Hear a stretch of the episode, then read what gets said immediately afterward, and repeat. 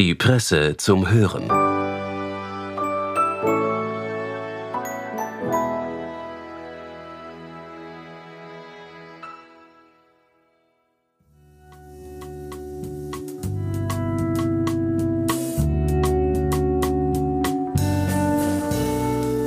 Herzlich willkommen bei der Presse zum Hören.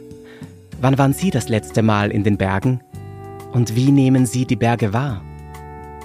Autorin Verena Stauffer blickte schon als Kind von der Badewanne aus auf die Gipfel ihrer Hausberge.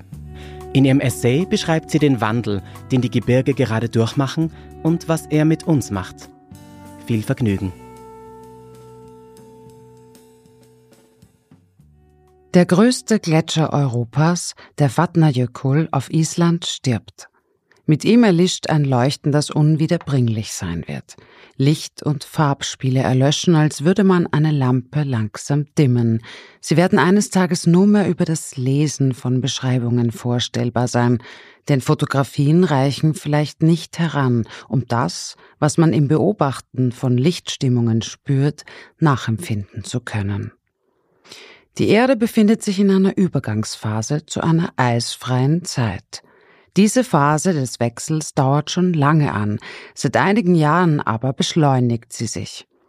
In geomorphologischen Zeitskalen gedacht, sind Gletscher als auch Berge nicht für die Ewigkeit bestimmt. Wasser gefriert zu Eis und taut auf. Gebirge entstehen und werden abgetragen. Der dauernde Abtrag der Berge passiert einerseits durch den Prozess der natürlichen Verwitterung, Millimeter, Submillimeter pro Jahr sind es, ein beständiger, aber geringer Verlust an Höhe, der erst nach mehreren Jahrhunderten sichtbar sein wird. Andererseits haben die Gebirge aufgrund ihrer Entstehung Faltungen, Furchen und Klüfte, Schwachstellen, so wie jeder alternde Mensch Schwachstellen hat, wie Hornhautrisse in den Fersen oder leicht brechende Knochen aufgrund eines Verlusts an Dichte. An diesen neuralgischen Punkten können Prozesse entstehen, die dazu beitragen, dass fremde Materialien eindringen oder Teilbereiche abrücken, abbrechen.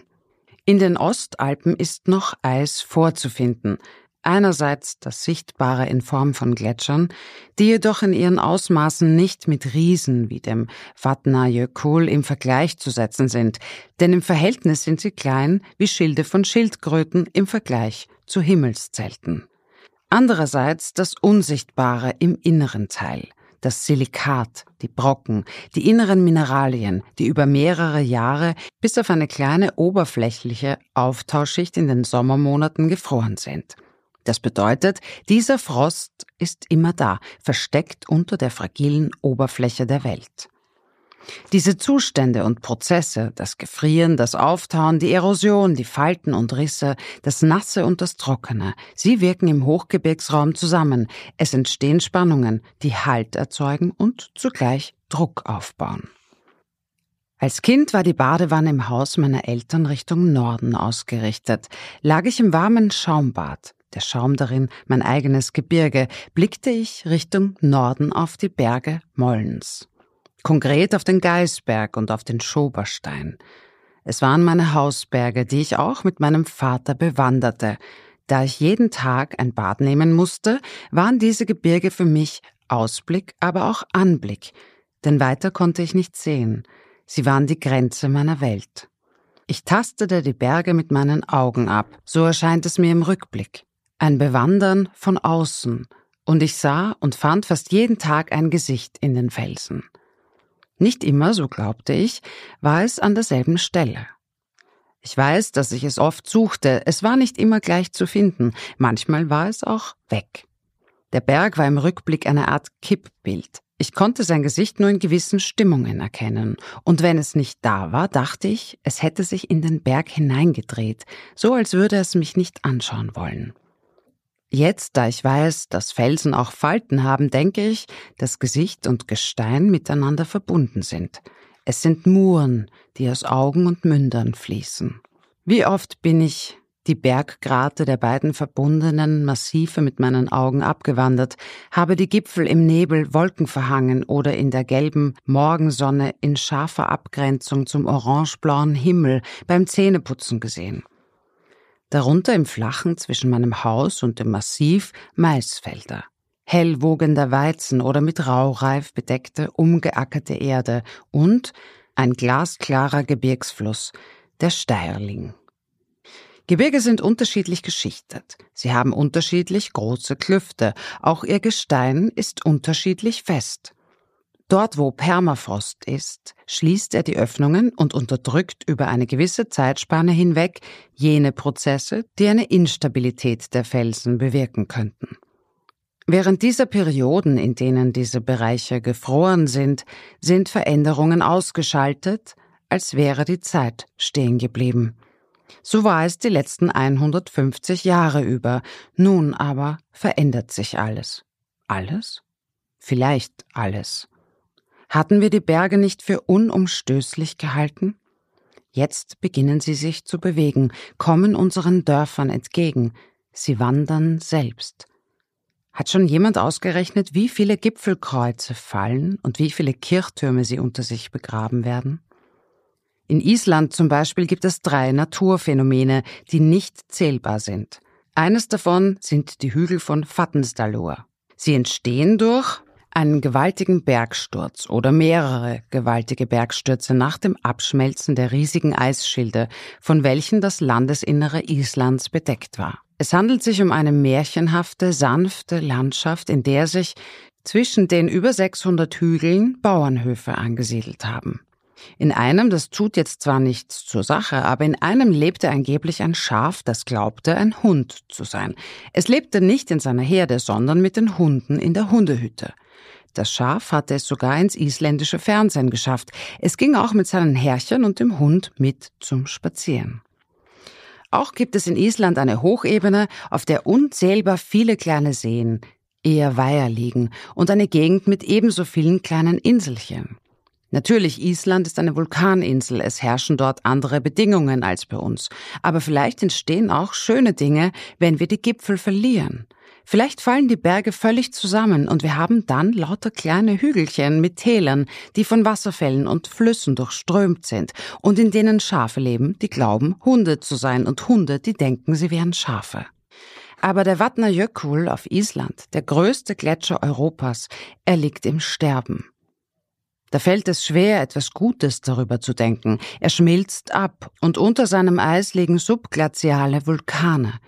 Mit dem Abschmelzen von tausenden Metern Eis kommt es zu Gewichtsverlagerungen, Druck verschwindet, die Insel hebt sich an, Gletscherläufe entstehen, unterirdische Seen, die Insel könnte eines Tages überflutet werden. Eine Katastrophe zeichnet sich ab. Vermutlich lebt in keinem anderen Land die Bevölkerung so nahe am Gletscher wie in Island. Er ist wie ein Licht, ein von überall sichtbares Leuchten, vom Flugzeug aus, von anderen Ländern aus, von wo man immer auf die Insel schaut, man sieht sein Licht. Keine Isländerin hätte je gedacht, dass der Gletscher gehen könnte. Doch er geht. Dieser Prozess ist nicht mehr aufzuhalten. Die Ostalpen waren vor mehreren hundert Jahren über sehr lange Perioden der Entwicklung der Erde hinweg eisfrei. Am Beginn des Mittelalters fing die sogenannte kleine Eiszeit an, in der die Gletscher sukzessive anwuchsen. Man geht davon aus, dass sich genau in jener Zeit auch der Permafrost wieder ausgebreitet hat. Der Höhepunkt dieser kleinen Eiszeit war etwa im Jahr 1850. Seither erleben wir einen Gletscherrückgang und mit diesem auch einen Rückgang des Permafrosts. Dieser wird durch die Klimakrise seit einigen Jahrzehnten beschleunigt und erreicht jetzt Renngeschwindigkeit, Formula One. Wasser gilt als einer der größten Einflussfaktoren. Wenn der Permafrost auftaut, es große Niederschlagsmengen gibt und dadurch Gewitter, dann entstehen im Inneren der Berge Wassersäulen, die Druck ausüben. Vielleicht hat der Berg dann Schmerzen, wie bei einer Nasennebenhöhlenentzündung oder bei zu hohem Druck in den Augen. Ein Lösungsansatz ist, das Flüssigwasser zu kontrollieren, gegebenenfalls Drainagen zu setzen. Parameter für die Ausbildung von Permafrost sind Seehöhe, die Ausrichtung und das Nicht- oder Vorhandensein einer Schneedecke, denn dies beeinflusst die Jahresdurchschnittstemperatur und bildet ein spezielles Klima. Ein Felsenbereich der in den Süden gerichtet ist, bekommt mehr Strahlungsenergie als ein Nordhang. Sobald im Winter eine Schneedecke von über einem Meter akkumuliert ist, bewirkt diese eine hohe Isolationsstufe. Der Permafrost braucht diese Isolation nicht, damit Winterkälte in den Felsen eindringen kann. Die Schneedecke entkoppelt den Felsen von der Außentemperatur. Auf dem Sonnenblick und dem Kitzsteinhorn etwa befinden sich Observatorien. Neue Erkenntnisse der Veränderungen werden erwartet. Permafrost befindet sich eher in steilen Felswänden. Es gibt ihn aber auch im flacheren Gelände, etwa in Form von Blockgletschern. Das sind Geröllmassen, die mit Eisbrocken durchmischt sind. Tief sind sie, wenn sie sich bewegen, und inaktiv, wenn sie das nicht mehr tun. Sobald das Eis in ihnen geschmolzen ist, weil sie sich zu weit in ein Nicht-Permafrostgebiet fortbewegt haben, spricht man von fossilen Blockgletschern. Als Bodeneiskörper zählen sie nicht wirklich zu den Gletschern, werden deshalb nicht von der Gletscherkunde erforscht, sondern von der Periglazialmorphologie. Das ist die Wissenschaft der landschaftsprägenden Wirkung von Frost und diesen begleitenden geomorphologischen Prozessen, die mit Schnee, fließendem Wasser und Wind verbunden sind, und von der Hydrogeologie, der Wissenschaft vom Wasser in der Erdkruste und dessen Wechselwirkungen mit oberirdischen Bedingungen. Der größte Blockgletscher der Erde befindet sich im Tien Shan Gebirge, einem Himmelsgebirge, das in Hochasien liegt.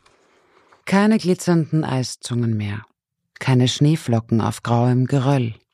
Kürzlich war ich mit einem Oberösterreicher auf der Rax. Wir sahen Schneezungen, obwohl es schon Juni war, während neben unserem Weg zitronengelbe, polstrige Felder von Himmelschlüssel blühten.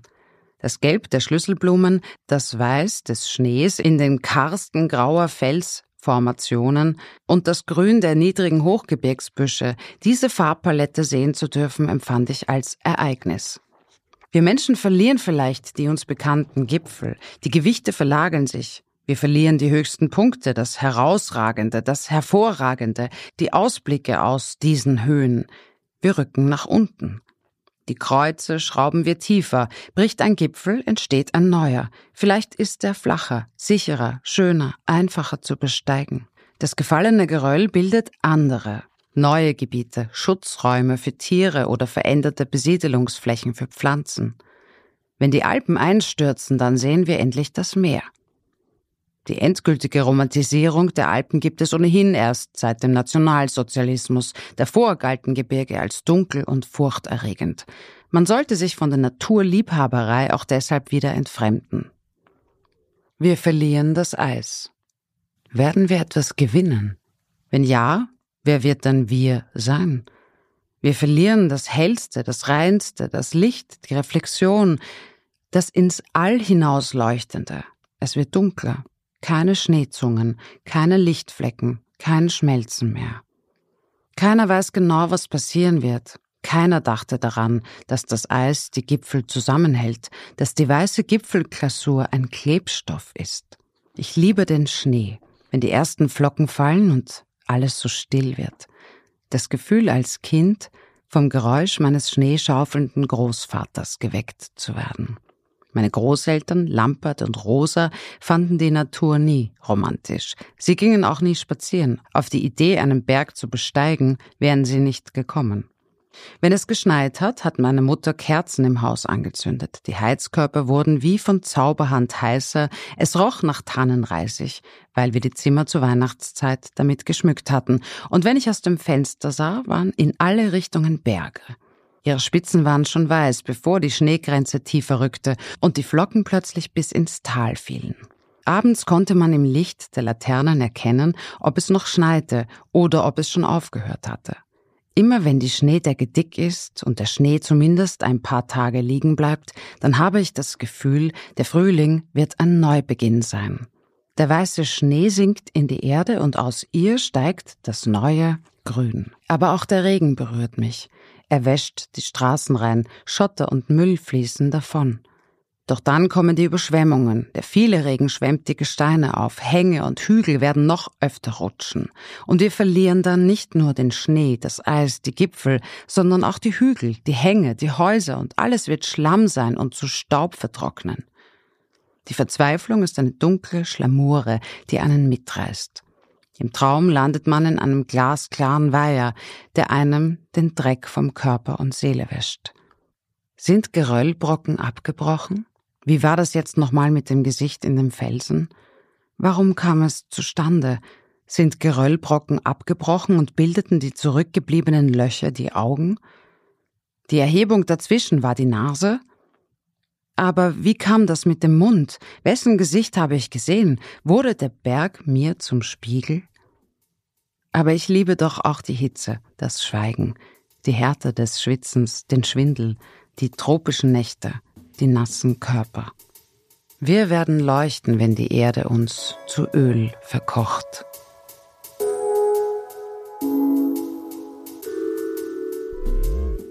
Das war der Text von Verena Stauffer aus dem Spektrum.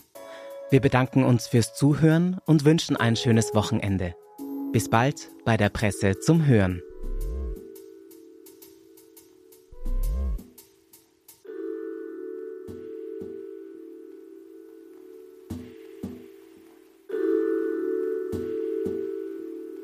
Presse Play.